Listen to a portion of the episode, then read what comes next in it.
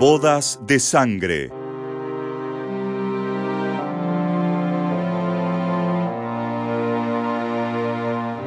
De Federico García Lorca.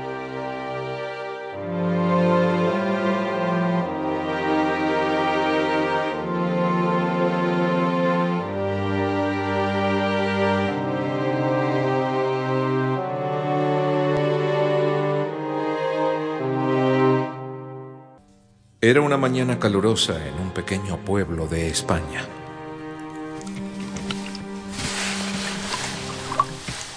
¿Madre? ¿Qué? Me voy, madre. ¿A dónde? A la viña. Espera. ¿Quieres algo? Ah, hijo, come tu almuerzo. No, comeré uvas. Dame la navaja. ¿Pero para qué la quieres? Para cortarlas. No puedo creerlo. La navaja. La navaja. Malditas sean todas. Y el rufián que las inventó. Ah, cambiemos de tema. Y las escopetas, y los revólveres, y el cuchillo más pequeño, y hasta las asadas, y las horquillas. Madre, ya es suficiente. Ah, todo lo que puede cortar el cuerpo de un hombre. Un hombre hermoso, con su flor en la boca, que sale a las viñas o va a sus olivos propios porque son de él, heredados. Haz silencio, madre. Y ese hombre no vuelve. No sé cómo te atreves a llevar una navaja en tu cuerpo. ¿Sabes lo que eso me produce? ¿Ya acabaste? Si viviese 100 años, no hablaría de otra cosa. Primero murió tu padre, que olía a clavel y lo disfruté tres escasos años. Luego murió tu hermano.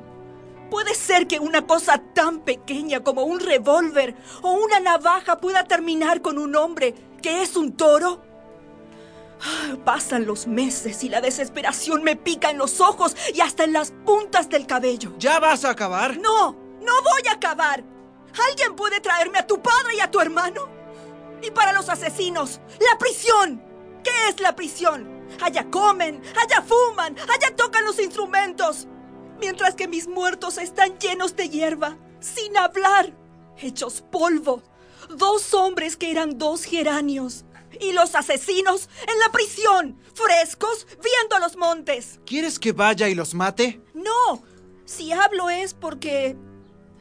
¿Cómo no voy a hablar viéndote salir por esa puerta? No me gusta que lleves una navaja.